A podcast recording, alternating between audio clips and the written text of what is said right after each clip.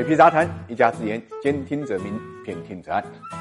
红舞鞋的故事呢，想必很多人都听说过啊。这个跳舞的人一旦穿上了这双具有魔力的鞋呢，就会没完没了的跳舞啊，一直到呢精疲力尽啊，倒地而亡。那么，美国散户抱团大战华尔街的故事呢，已经被神化了啊，打爆空头已经成了一个人人欢呼雀跃的一个口号。现在，美国散户啊，这个新的目标是白银。因为他们觉得这个在通货膨胀的背景下面，白银的价格呢是被银行呢一直呢牢牢的压制的，他们不应该是二十五美金，而应该是一千美金左右才是合理的。所以呢，在华尔街赌徒这个论坛里面呢，发起这个史上最大的白银逼空呢，就成为大家呢议论的话题。而随着这种话题的发酵呢，白银价格呢也的确是一路看涨啊，不光是追踪这个白银的 ETF 得到了大家的狂热的认购，而且呢，在期货市场上的白银价格在今天呢也。的确出现了百分之十左右的疯狂的上涨，最高呢上涨是百分之十三，到了每盎司呢三十美金左右啊。那么白银的这种疯狂真的能够复制游戏驿站的这种疯狂吗？这实际上要打一个大大的问号，因为大家一定要弄清楚什么叫逼空。在商品市场上呢，逼空的这个前提就在于卖方就是空头没有办法按照合约进行交割，无论是市场短期没货，还是交割仓库满了进不去，最后呢卖方不得不买入呢来平仓，迎来最后的这个涨势。逼空行情呢才会结束。那么游戏驿站之所以会成为这个逼空的经典案例，也就在于前期呢有这个不少机构呢在这个小网站上呢做空，而且呢开的空单呢比较多。那么空单的这个数量实际上远远超过了本股的数量，理论上存在着一个 bug。所以散户们呢这个一旦团结起来，很容易呢在拉升过程中间呢把空头呢逼爆。所以说这个逼空行情啊，实际上是有一定的针对性的啊，并不是所有的品种。都适合用避空的这种战法。那么白银市场上呢，其实，在很多人看来呢，并不是特别合适啊，因为白银期货的投机头寸是净多仓的。那么 ETF 的持有管理规模呢，也是接近历史的最高点。同时呢，COMEX 的白银库存呢，已经接近历史的高位一点二万吨。所以从白银市场本身来讲呢，并不支持避空这一说。